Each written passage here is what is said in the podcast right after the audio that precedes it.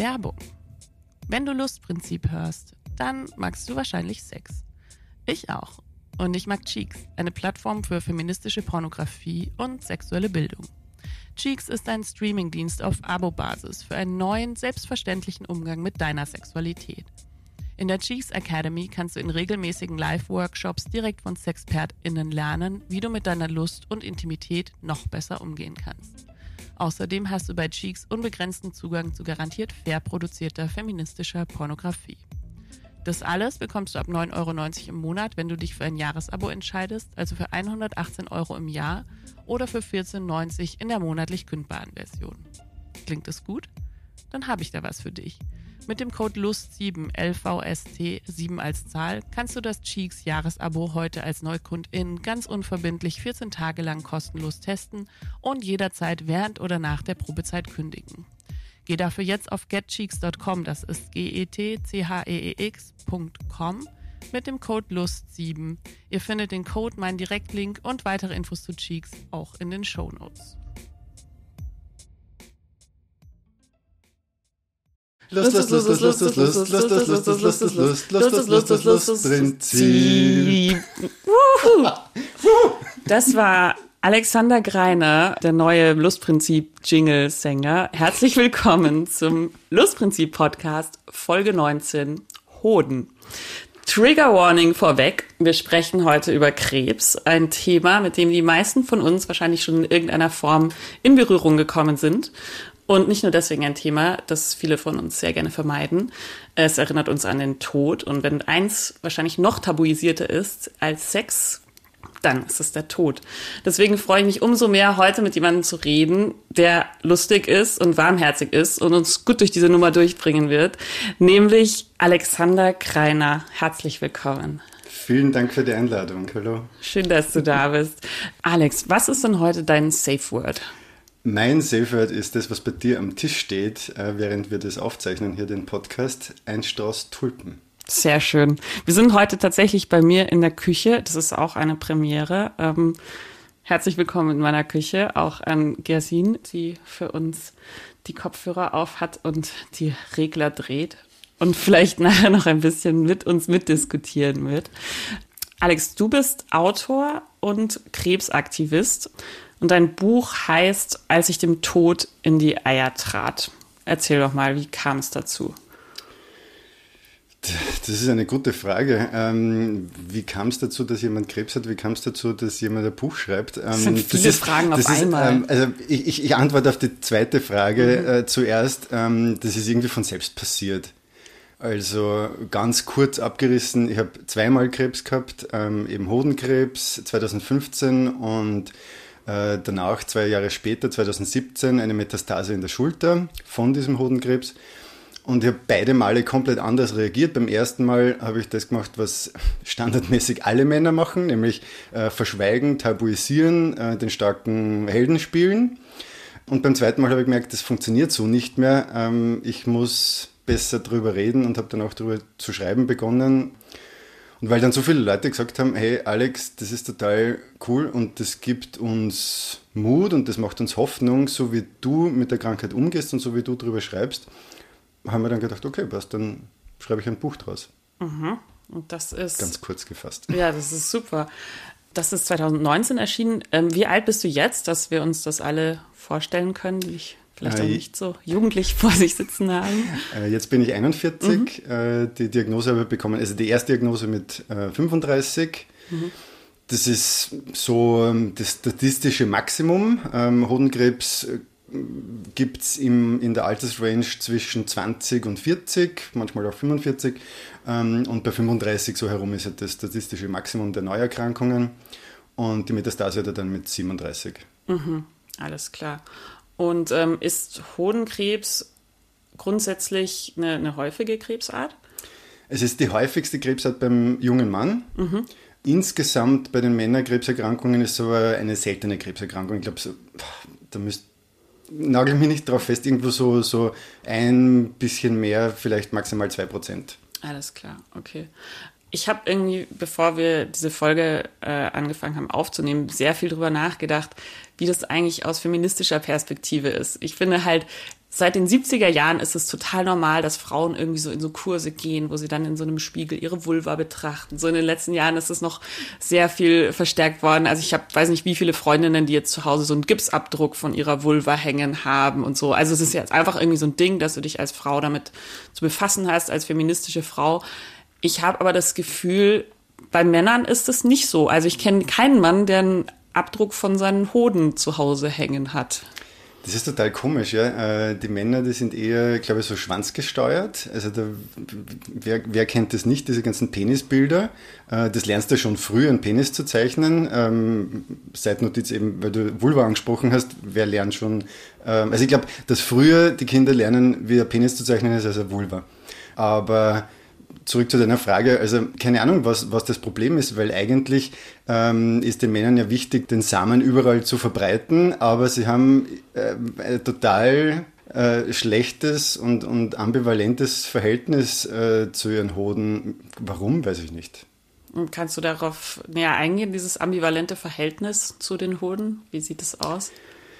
Bei der Frau ist es ja so, ich, ich, ich sage jetzt das so heraus, du musst mich korrigieren. Äh, so wir verallgemeinen nicht, wir, aber wir doch ein bisschen, ja gut. also bei, bei, vielen Frauen ist es so, ähm, auch in meinem Umfeld, äh, Freundinnen von mir, die betreiben ganz unter Anführungszeichen normale Brustkrebsvorsorge, indem sie sich selbst abtasten, ähm, einmal im Monat, entweder am ersten, das ist jetzt so dieser klassische ähm, Früherkennungstag, für Brustkrebs äh, oder an anderen Tagen, aber beim Mann passiert das gar nichts. Ich, ich zum Beispiel wusste gar nicht ähm, bis zu meiner Krebserkrankung, äh, dass sich jeder Mann ab dem 20. Lebensjahr einmal im Monat die Hoden abtasten sollte.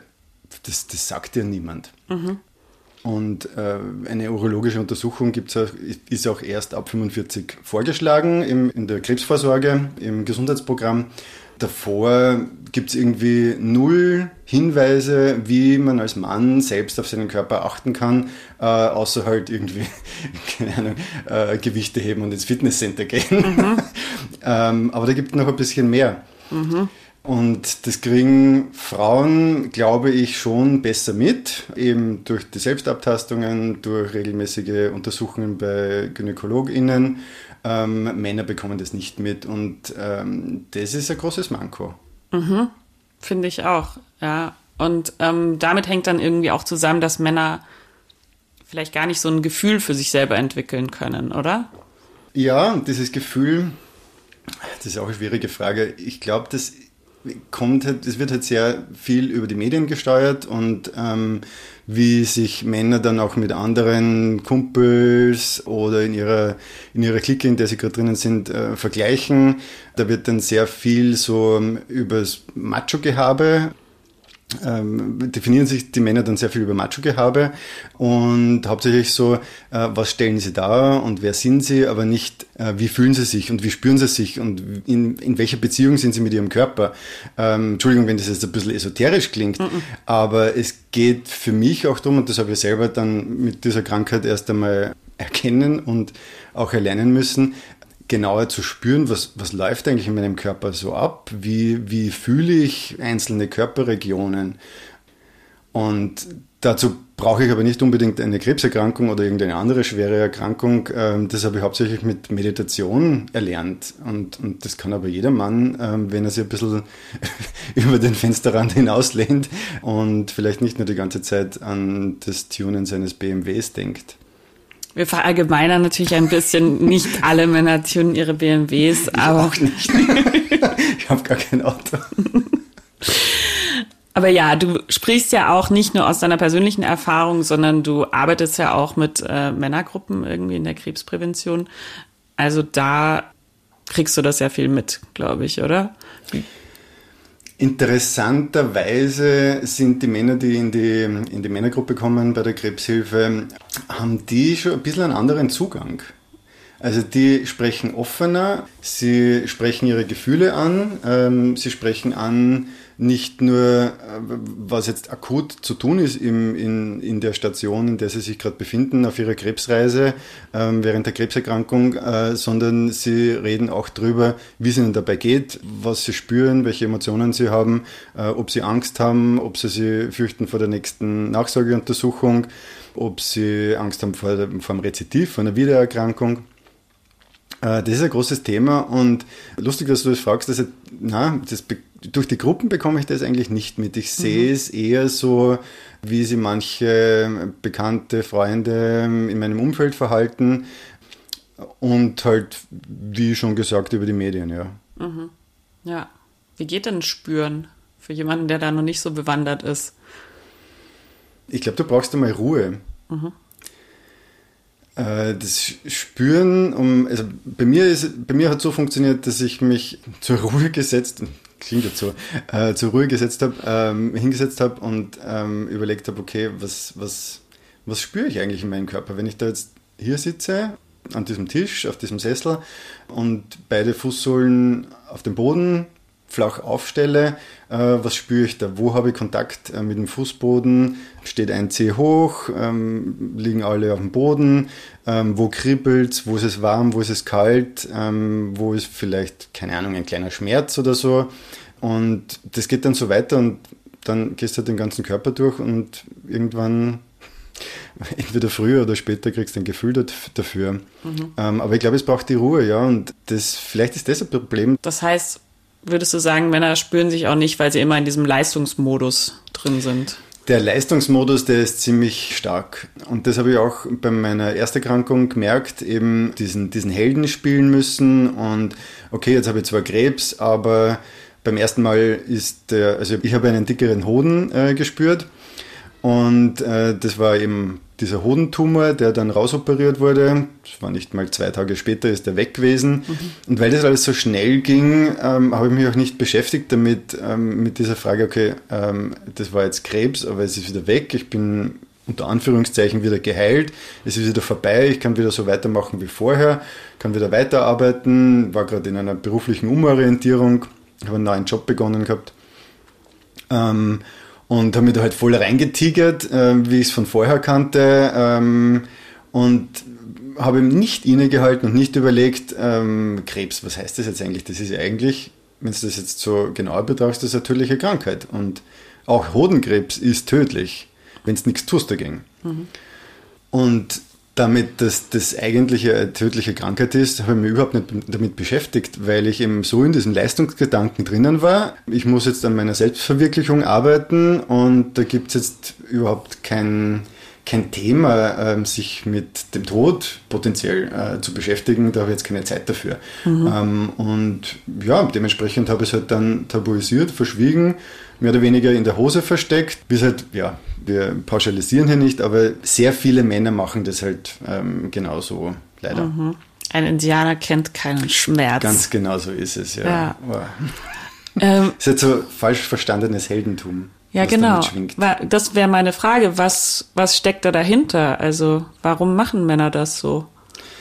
Das ist jetzt auch wieder eine These. Ähm, und das trifft sicher nicht auf alle Männer zu, aber ich glaube, ganz viele Männer, und das habe ich bei mir selbst auch teilweise gemerkt, haben so diese, diesen Gedanken, dass sie alles selbst schaffen müssen, dass sie es ähm, alleine schaffen müssen, dass da auch nicht darum geht, irgendwie um Hilfe zu bitten, ähm, schon gar nicht darüber zu erzählen, weil das ist ja, da geht es ja um die Gesundheit, da geht es ja um den eigenen Körper und der ist ja makellos und der ist stark und der ist kräftig und der, da gibt es keine Krankheit und deshalb wird das alles weggesteckt und ich verwende jetzt das Wort absichtlich dagegen angekämpft, mhm. ähm, eben wie so, ein, wie so ein Highlander, der alleine gegen eine große Heerschar kämpft.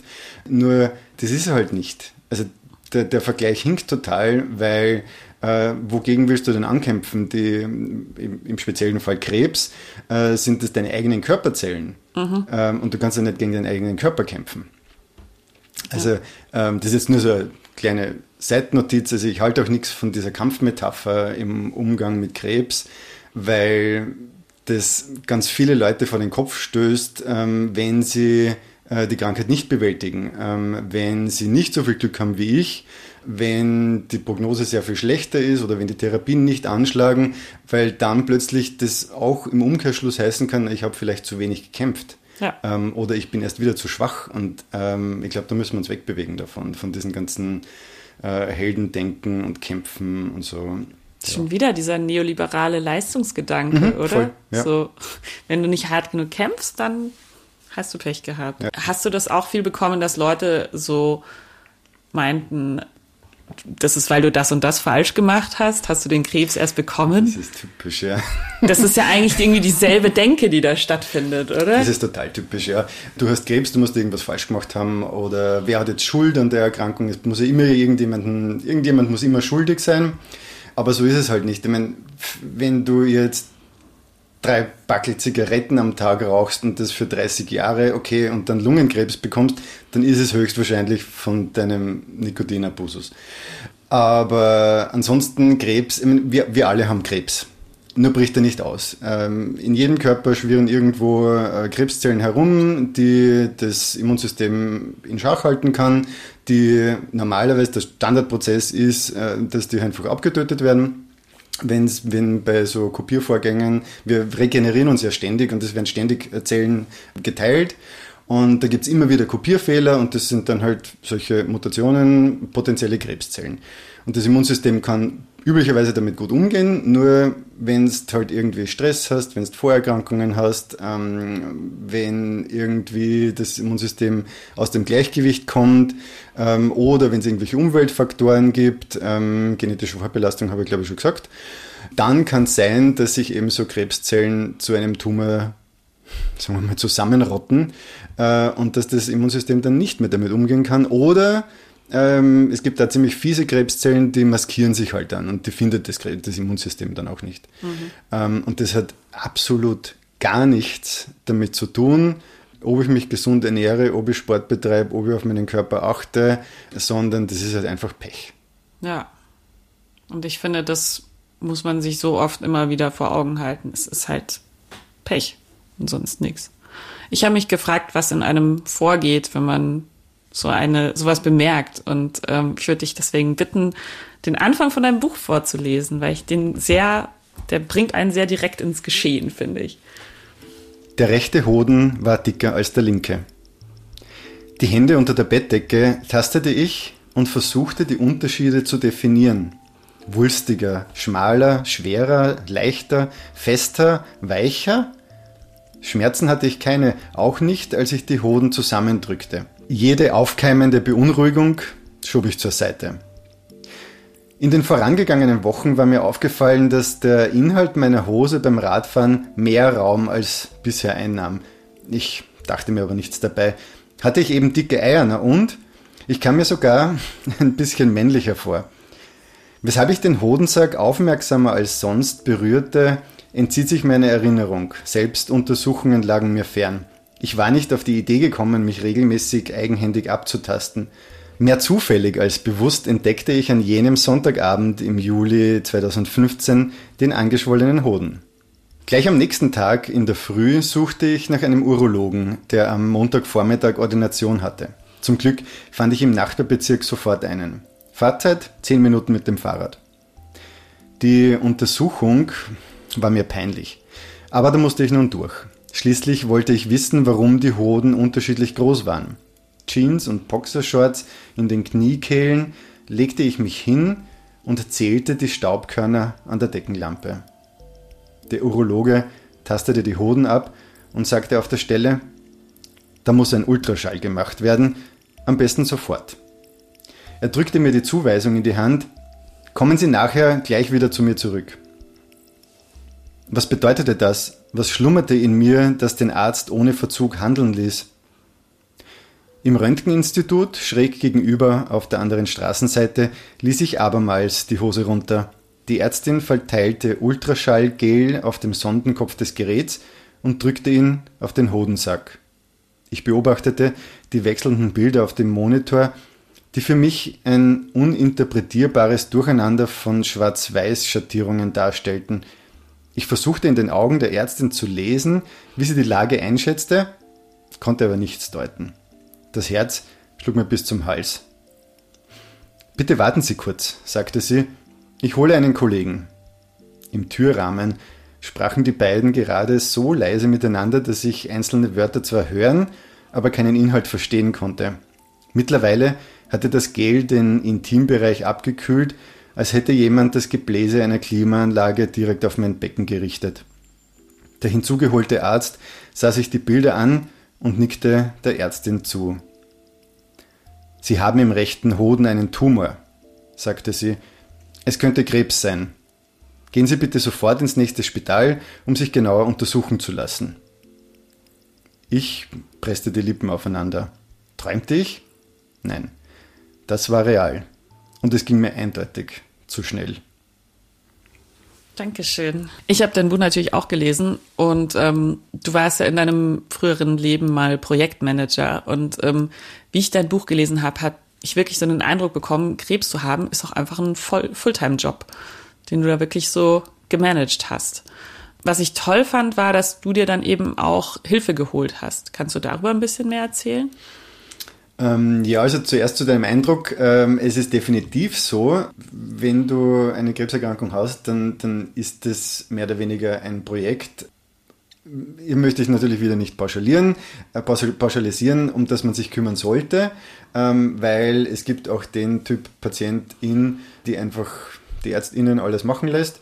Aber es, es ergibt schon Sinn, sich darum zu kümmern und ich würde mal sagen, die Krankheit so in die eigene Hand zu nehmen, wie man so landläufig das Leben in die eigene Hand nimmt. Und für mich war das damals, äh, es, es, es hat sich irgendwie äh, aufgedrückt, von selbst ergeben. Also ähm, äh, klar, ich habe diese Erfahrung als Projektmanager und als Unternehmensberater und ähm, für mich ähm, lag nichts ferner, als äh, diese Krankheit jetzt anzugehen, ähm, also so, so, gut organisiert und so strukturiert wie möglich anzugehen. Ähm, das war meine ja, ich würde sagen, meine Methode, um wieder ein bisschen die Kontrolle zurückzubekommen, weil was ist denn, wenn es zu eine, wenn eine Krebsdiagnose, die ist nichts anderes als ein, ein massiver Kontrollverlust. Ähm, du denkst dir, du stehst mitten im Leben, ähm, alles läuft easy peasy und plötzlich kommt da diese, entschuldigt mir die Ausdruckweise, dieser Scheißbefund ähm, daher, wo dann draufsteht, ja, sie haben Krebs oder möglicherweise Krebs oder irgend sowas und die ganze Welt stürzt zusammen. Und unter dir tut sich der Boden auf und du versinkst. Und dann die Methodik, äh, einfach äh, strukturiert zu recherchieren, äh, Leute durchzutelefonieren, eben wie du schon angesprochen hast, ähm, um Hilfe zu bitten, ähm, mein Netzwerk zu aktivieren, in meinem Adressbuch nachzuschauen, wen kenne ich denn alle, äh, der sich mit Krebs oder die sich mit Krebs auskennen könnte, ähm, die Leute dann durchzurufen das war, ja, also ich glaube, das, das hat mir auch ein bisschen gerettet in dieser, in dieser wahnsinnigen Phase, wo da in meiner Wohnung die Bombe explodiert ist. Mhm. Ja. Ähm, und das ist auch so ein bisschen was, wofür du jetzt äh, Aktivismus betreibst, oder? Also diese Patient Advocacy. Genau, ja. Also mein Ziel ist, Menschen, die von Krebs betroffen sind, ich meine, das kannst du jetzt natürlich umlegen auf andere schwere Erkrankungen oder chronische Erkrankungen, ein bisschen zu motivieren, ähm, sich zu einer mündigen Patientin oder einem mündigen Patienten hinzuentwickeln, die sich um ihre Krankheit kümmern, die alles im Blick haben, die selbstbewusst auftreten, die mit den ÄrztInnen so gut es geht auf einer Augenhöhe reden, die auch Abstand nehmen von diesem althergebrachten Gedanken dieser Götter in Weiß, äh, denen muss man alles glauben, was sie sagen. Naja, es sind auch nur Menschen. Ähm, und sie haben auch nur ihre Ausbildung oder irgendeine eine bestimmte Ausrichtung, in der sie sich bewegen. Und die Forschung, speziell jetzt bei Krebs, die schreitet so massiv schnell voran, da kann es schon mal vorkommen, dass sich äh, ein Allgemeinmediziner, und ich kenne solche Beispiele, äh, nicht so ganz gut mit den aktuellsten Prostatakrebstherapien auskennt. Mhm. Sondern dann muss ich halt äh, zu einem Urologen oder einer Urologin gehen ähm, oder einen Facharzt oder eine Fachärztin für Onkologie ähm, besuchen und äh, die zu Rate ziehen. Mhm. Ja. Thema Sex. Wir sind ja hier in einem Sex-Podcast. Wie war das für dich im Umgang mit den ÄrztInnen? Sind die da darauf eingegangen? Hättest du dir was anderes gewünscht? Erzähl doch mal. Du meinst auf meine Sexualität eingegangen? Ja. Mm, nee, da ist gar niemand drauf eingegangen. Hätte ich es mir gewünscht, da habe ich auch noch keine endgültige Meinung. Einerseits ähm, hätte ich mir schon gewünscht, ähm, mal zu fragen, wie schaut es denn aus äh, mit erektiler Dysfunktion, funktioniert wieder alles, wie schaut es aus mit der Sensibilität, weil es ist ja doch ein, ein, ein Hodentumor operiert werden. Das passiert so, dass ähm, bei der Leiste ein kleiner Schnitt gemacht wird und dann quasi über den unteren Bauchraum hineingefahren wird und da wird dann der, der erkrankte Hoden, der, der Tumor rausgeholt und rausgeschnitten, bei den Samenleitern abgetrennt vorher. Und das heißt, dass durch diese Operation werden auch klarerweise dann Nervenstränge beschädigt und da leidet dann die Sensibilität drunter. Ja, also ich hätte mir schon gewünscht, dass da auch jemand nachfragt und ähm, darauf Stellung nimmt oder sagt, okay, da gehört jetzt eine Narbenbehandlung gemacht zum Beispiel. Aber das ist, das ist ganz schwierig, weil ÄrztInnen im Spital oder speziell bei äh, Krebstherapien halt auch wenig Zeit haben. Und äh, da ist, wird auch, glaube ich, ganz oft eine Risikoabwägung gemacht. So, was ist jetzt das Essentielle, worum geht es? Es geht um, die, um das Beseitigen äh, der Krebserkrankung und um das Überleben sicherzustellen der, der einzelnen PatientInnen. Und dass dann eine Narbenbehandlung gemacht wird oder dass dann vielleicht äh, irgendwelche sexuellen Probleme nachher sein könnten, ähm, das sind so diese Nebenschauplätze. Und ähm, ich, möglicherweise wird oft davon ausgegangen, dass sich die PatientInnen äh, dann eh drum kümmern, ähm, wenn, sie, wenn es sie betrifft. Weil, was wir auch wissen, ist, äh, man kann oft auch den, den Fokus irgendwo hinlenken, wo vielleicht gar keine Probleme ähm, sind. Wenn ich dann frage, okay, na, haben Sie vielleicht Erektionsprobleme, dann, und mir ist es vorher nicht, nicht aufgefallen, äh, dann passe ich vielleicht eher auf und speziell bei sexueller Erregung wissen wir ja, dass die Psyche einen ganz großen Anteil hat und dann kann es jetzt recht zu Erektionsproblemen kommen. Oh ja, oh ja. Und dann auch immer noch, also jetzt von sexualberaterischer Seite, äh, man sagt, äh, es ist eine Störung, wenn es dich stört. Mhm. Also kann auch sein, dass vielleicht irgendwas nicht so funktioniert wie vorher, aber der Patient, die aber Patientin so froh ist, einfach am Leben zu sein, dass ja. das gar nicht so eine zentrale Rolle spielt. Ja. Okay, hast du da mit deinem Umfeld äh, drüber gesprochen? Teilweise, aber ich bin mir jetzt gar nicht so sicher. Mhm ähm, weil es halt, ja, das ist halt nicht in dem Sinne, dass tabuisiert wäre, ähm, was es natürlich auch ist. Ich würde es jetzt nicht tabuisieren, aber es ist trotzdem ähm, ein sehr, sehr intimes Thema und manchen Menschen ist es auch unangenehm, darüber zu sprechen mhm. Ähm, oder das ist mir schon in anderen Fällen so gegangen. Äh, ich habe irgendwas erzählt, jetzt was um den Krebs gegangen ist oder vielleicht auch um Sexualität, keine Ahnung, das weiß ich nicht mehr so genau. Aber ich merke dann ganz genau beim Gegenüber, äh, dass ich da eine Grenze überschritten habe und dass ihnen das dann zu weit geht und dass sie es so genau vielleicht gar nicht wissen wollten. also das ist, das ist ähm, glaube ich, noch heikler ähm, über Sexualität im Krankheitskontext zu sprechen als über die Krankheit selbst. Spannend, dass du das sagst. Ich, mich interessiert es ja voll. Willst du heute darüber sprechen, wie sich deine Sexualität verändert hat? Können wir gern, ja. Also ich, ich würde es freuen. Ich finde es spannend. Erzähl. Mm, also ich habe es eh schon angesprochen, äh, Erektionsprobleme, die ähm, gab es und die gibt es teilweise, aber du hast vorhin auch schon gesagt, dass es wird zur Störung, wenn es dich stört. Und da habe ich so in den letzten, ich würde mal sagen, ja, ungefähr im letzten Jahr mich ausgesöhnt damit oder ein, ein Auskommen gefunden damit, dass es da Erektionsprobleme gibt dass der Penis nicht mehr so steif ist wie früher, dass er auch nicht ähm, jederzeit immer steht. Und das Interessante dabei war, dass äh, sich dadurch die Probleme auch verringert haben. Mhm einfach nur, glaub, ich, ich erkläre es mir so, laienhaft, ich meine, das kannst du sicher genauer sagen, ähm, laienhaft würde ich so erklären, durch die Akzeptanz, dass da jetzt ähm, sich etwas verändert hat in meiner Sexualität, ähm, ist es, ähm, hat es sich gleich wieder ins Umgekehrte ähm, verändert und ist wieder besser geworden. Mhm.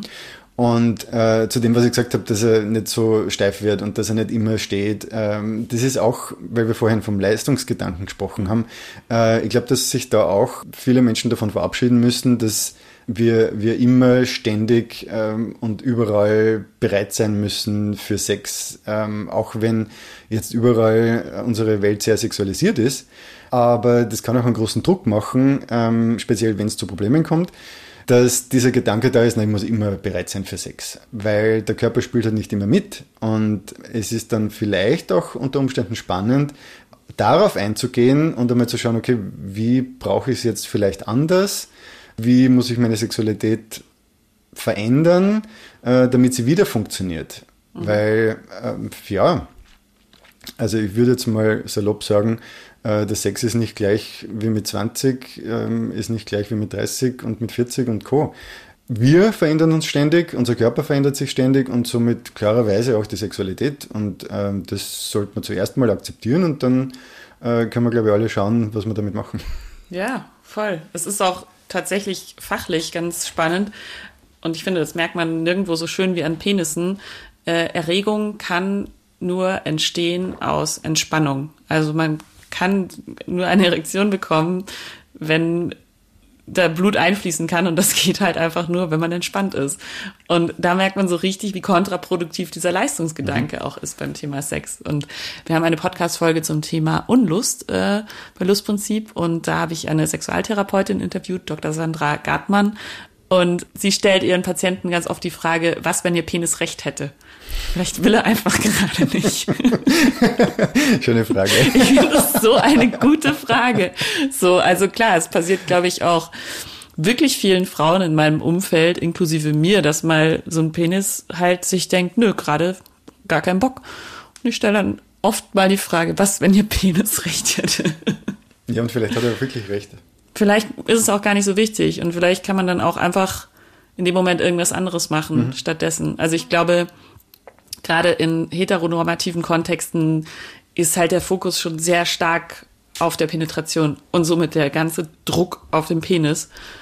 Und ähm, ich glaube, sobald man irgendwie bisexuell ist, interessieren einen Penisse jetzt auch gar nicht mehr so viel und so unmittelbar. Und ja, das macht die Sache vielleicht auch ein bisschen einfacher. Ja. Ja, ich meine, über Leistungsdruck im Bett könnte man irgendwie noch sehr lange philosophieren, glaube ich. Und ich glaube, darüber kann auch eigentlich gar nicht genug gesprochen werden, weil ich immer wieder von Freundinnen, gerade von jüngeren Freundinnen, ähm, kriege ich so ein, ist dir das auch schon mal passiert, dass der Mann keine Erektion gekriegt hat? Und ja, also fast schon häufiger, als dass es nicht passiert. Mhm. Also, und ich glaube, das ist auch wirklich bei Frauen ganz tabu, weil sie halt denken so, okay, nur ich bin so hässlich, dass er mhm. nicht kann. Ähm, aber ja, also gerne auch Wortmeldungen von Hörerinnen und Hörern, wie es euch damit geht. Ähm, ich habe das Gefühl, es wird immer mehr und auch wenn man sich halt die Verkaufszahlen von Viagra anschaut, das geht geht massiv nach oben. Ähm, und ich glaube, also ich, ich kenne auch so Geschichten, wo wo dann Freundinnen von mir gesagt haben, na, ah, wie kann denn das sein? Der findet mich nicht ähm, attraktiv und so. Aber das hat halt eben, wie, gesagt, wie du sagst, das hat gar nichts damit zu tun, sondern das kann an ganz was anderes liegen. Ja, und ich glaube, sehr oft liegt es auch einfach ja daran, dass Männer meinen, irgendwie sein zu müssen. Schon wieder, mhm. oder? Ja. Und woher weiß man, wie man zu sein hat? Aus dem Porno. Oder? ja, ich weiß nicht. Das ist nicht deine Fachmeinung, oder? nee, aber so, wenn du Menschen fragst, woher, ja. also woher stammt ihr Bild von Sexualität? Ja. So. Aber, aber wir wissen ja auch, dass Porno gar nicht Sexualität ist. Das, ist ja, das ist ja alles ähm, aufs Extreme hinausgezeichnet ja. ähm, und, und ähm, zugespitzt. Ja, also ich habe mal irgendwie so ein Zitat gehört, aus einem ähm, Porno zu lernen, wie Sex geht, ist wie Fast and the Furious zu schauen und da zu lernen, wie Autofahren geht. ähm, spannende Überleitung an dieser Stelle. Wir haben auch eine Porno-Podcast-Folge, ähm, Folge 7, wie Porno bin ich. Die ist damals entstanden in Kooperation mit der Techniker Krankenkasse. Und ähm, die Techniker Krankenkasse sponsert auch diese Folge. Danke dafür.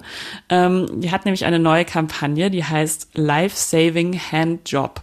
Äh, und die wurde in den letzten Tagen sehr kontrovers diskutiert. Und bevor ich da jetzt noch mehr erzähle, würde ich sie sehr gerne mit dir zusammen mal angucken. Das ist ein kurzer Clip. Und danach von dir hören, was du gerade alles dazu denkst. Okay. Klingt schon mal sehr spannend.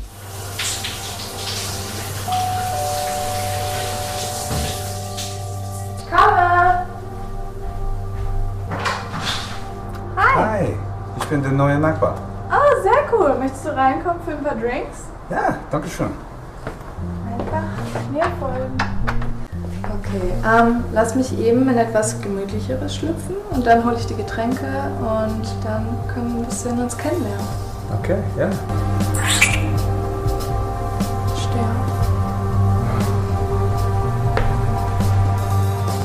Jetzt zeige ich euch, wie ihr Selbstvorsorge ganz einfach zu Hause nachmachen könnt. Jetzt tasten wir die einzelnen Hoden ab. Dazu nimm deinen Daumen nach oben und den Mittel- und Zeigefinger und mache kreisende Bewegungen. Dabei sollten Unebenheiten oder Knoten sehr leicht zu spüren sein. Und falls du dir nicht ganz sicher bist oder einfach nur Angst hast, es selber zu machen, kannst du natürlich auch gerne zu deinen Urologen oder Urologin gehen. Ja, also inhaltlich ähm, finde ich das super, was sie da machen. Klar, es gehört auf Hodenkrebs Früherkennung hingewiesen und den Männern auch klar gemacht, äh, wie einfach das ist, äh, die Hoden abzutasten einmal im Monat ähm, und worauf zu achten ist, damit dieser, mit diesem, äh, wie haben sie das genannt, äh, mit diesem, mit diesem Modell äh, des, des Hodensacks. Und ich kann mir schon vorstellen, warum das Ganze äh, und wie es kontrovers diskutiert wird, weil wie dieser Clip daherkommt, ähm, finde ich diplomatisch würde ich sagen ein bisschen ungeschickt. Weil es halt schon also sowas von, von dreist und plump, wie so ein richtiger Porno anfängt ähm, und auch viel zu lang dauert. Ähm, also ich glaube, ich wäre wär schon mehrmals ausgestiegen, weil man gedacht habe, na, mich interessiert das nicht, das wird jetzt irgend so ein, ein Porno-Abklatsch. Ähm, also ich habe mir es nie zu Ende angeschaut, ähm, wenn wir da jetzt nicht sitzen würden für den, für den Podcast. Und ähm, finde es auch ehrlich gesagt unnötig, dass die Frau, die dann herzeigt, wie der Hoden abzutasten ist, dann mit dieser unglaublich, mit diesem unglaublich tief ausgeschnittenen Top da sitzt. Ja, also glaube, ich hätte das wahrscheinlich anders gemacht, aber ich bin auch kein äh, Regisseur von solchen Spots. ja, ich meine, Fakt ist, äh, es können sich die Hoden abgetastet, jeder Mann sollte das tun und wenn dieser Clip ein Weg ist, äh, dass die Männer das mitbekommen, äh, dann finde ich es okay. Ähm, ja. Ja. Ich kann vielleicht noch dazu erklären, ähm, wie das noch funktioniert. Also es gibt einmal diesen Clip, den wir gerade gesehen haben, das war die äh, Soft-Version mit diesem Modell. Ähm, auf der Webseite von Annie Aurora, so heißt diese, es ist tatsächlich eine Pornodarstellerin, die sie dafür genommen haben, ähm, die sehr selbstbestimmt arbeitet. Die hat eben auch so ein OnlyFans-Bezahlmodell, wo man quasi von den Fans direkt finanziert wird.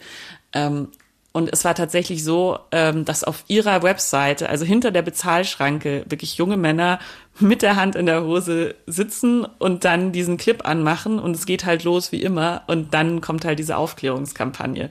Also und das ist eben, das finde ich schon ganz schön cool irgendwie. Okay, ja, da gebe ich dir recht. Das ist, das ist ähm, ziemlich geschickt gemacht dann, ja. Ja, weil ich finde halt, da trifft man exakt die Zielgruppe. Mhm.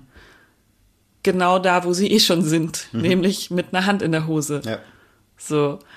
Und ich finde es ein bisschen schade, dass quasi die Menschen jetzt nur den Clip kennen, ähm, den wir gerade gesehen haben und nicht diesen zweiten Teil der Kampagne Ja. auch kapieren. Ja. So.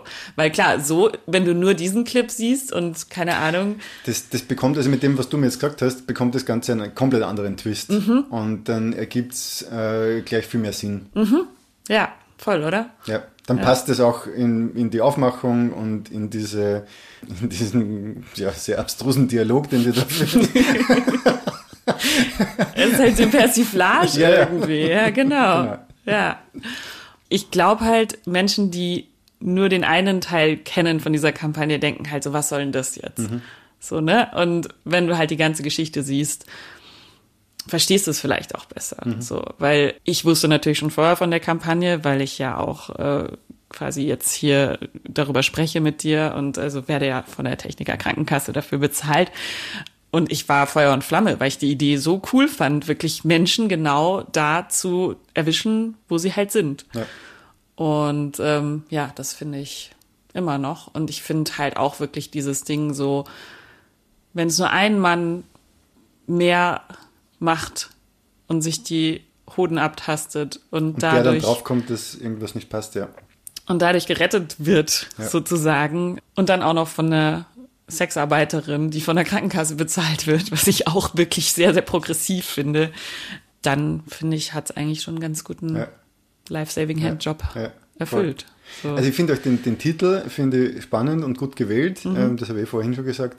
Ähm, und mit der Hintergrundinfo jetzt, was zu dieser Kampagne dazugehört, finde ich es auch gut gemacht und ich glaube, dass das dann ähm, wirklich an der richtigen Stelle ankommt und äh, auch dieser, dieser Twist, dieser harte Schnitt, dann äh, du glaubst, okay, die, die gehen gleich zur Sache und dann, ja, die Sache ist aber das Hoden abtasten.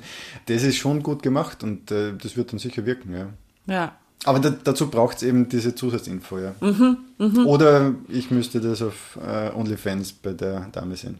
Ja, wie, wie würde es dir damit gehen? Das frage ich mich die ganze Zeit. Wenn du, du bist Ich- also- zahlender Kunde, Ich glaube, ich fände das ziemlich cool. schon, oder? ja, ja, voll. Das ist wirklich spannend, weil also die meisten Männer, mit denen ich darüber gesprochen habe, fanden es super cool und lustig.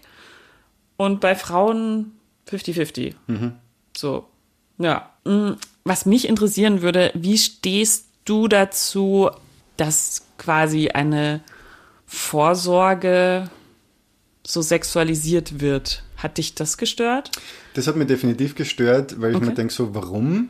Das, das muss nicht sein, ähm, dass da diese, diese alten Klischees und diese Stereotype von ähm, eine Frau duscht sich und ähm, lädt den Typen, der sich gerade erst vorstellt, weil er der neue Nachbar ist, gleich zu Drinks ein und schlüpft in aufreizende Kleidung. Und äh, also es, es ist einfach ähm, von der, vom, vom Basis-Storytelling her äh, komplett falsch weil es absolut gar nichts damit zu tun hat, äh, warum und wann und wieso sich ein Mann die Hoden abtasten sollte. ähm, also das, das Ganze funktioniert aus meiner Sicht nur, wenn, wenn ich weiß, ähm, was dahinter steckt, dass sie eben wirklich Pornodarstellerin ist und dass sie ähm, das eigentlich auf ihrem Kanal äh, publiziert hat, eben ähm, für Männer, die gerade einen Porno konsumieren wollen äh, und dann an die Hodenkrebsfrüherkennung erinnert werden. Aber kann Vorsorge auch sexy sein? Ich glaube schon. Ähm, also man muss ja das nicht alleine machen. Äh, Ja. Man kann ja auch das, die Partnerin oder den Partner machen lassen ähm, und so dann gegenseitig miteinander die Körper erkunden. Das ist ja auch wiederum, äh, klar, es geht um, um Krankheiten und um Früherkennung von potenziellen Krankheiten, aber das muss ich nicht im versteckten Kämmerlein tun. Das kann ich auch zu zweit oder von mir aus mehreren machen, weil es ja, es ist ja komplett was Natürliches, wie ich vorhin schon gesagt habe. Jeder hat Krebs und, und jeder soll sich darum kümmern und jede. Und somit ist es komplett normal und gehört einfach zum Körper dazu, dass den Körper auch kennenlernt in, mit seinen Veränderungen. Weil nur wenn du den Körper kennenlernst, kannst du erst feststellen, dass da jetzt etwas gewachsen ist oder dass sich etwas vielleicht plötzlich anders anfühlt. Ähm, sonst kriegst du es ja gar nicht mit.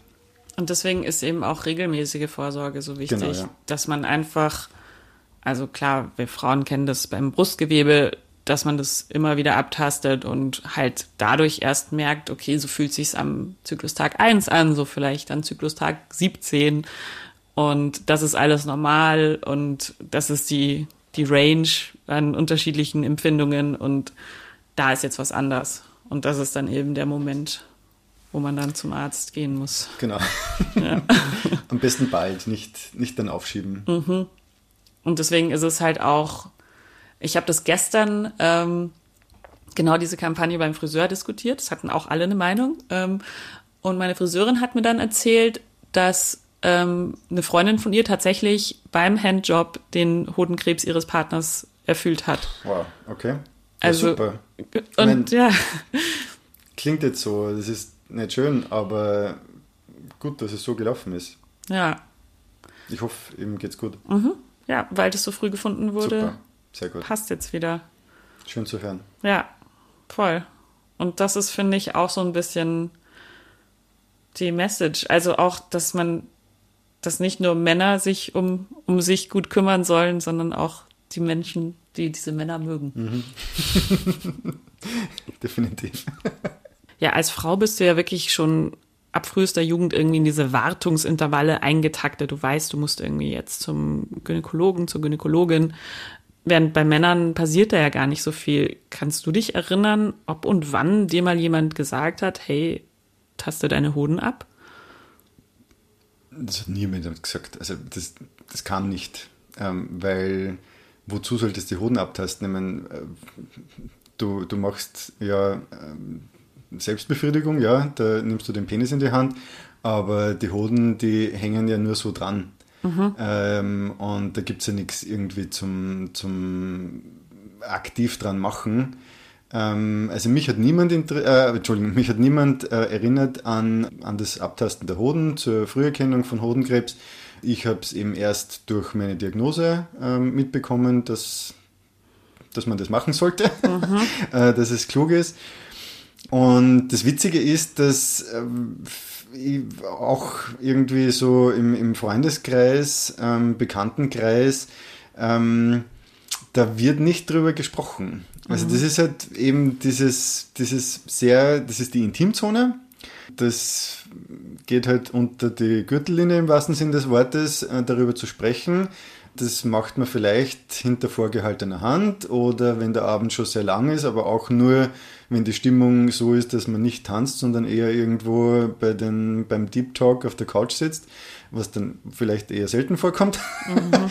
Und ansonsten wird nicht drüber geredet. Ähm, also lustigerweise auch jetzt, nachdem äh, ich so viel drüber rede und nachdem das Buch rausgekommen ist und natürlich sehr viele ähm, oder eigentlich alle meiner Freunde äh, darüber Bescheid wissen, manche das Buch auch gelesen haben, ähm, sie reden dann mit mir nicht übers Hoden abtasten. Ähm, um ehrlich zu sein, weiß ich nicht mal, ob sie es machen. Ich hoffe es. Bitte, wenn ihr mich hört da draußen, äh, bitte tastet eure Hoden ab, ich möchte euch nicht verlieren.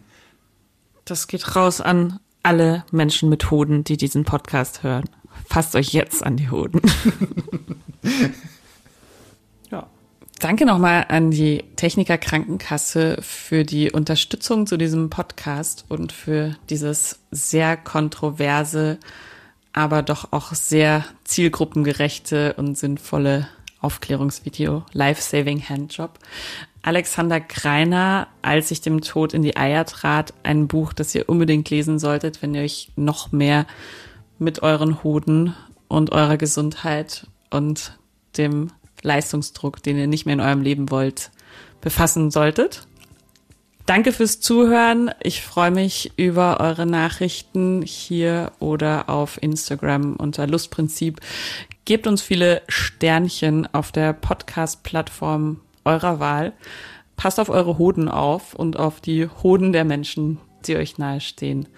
Bis ganz bald. Tschüss.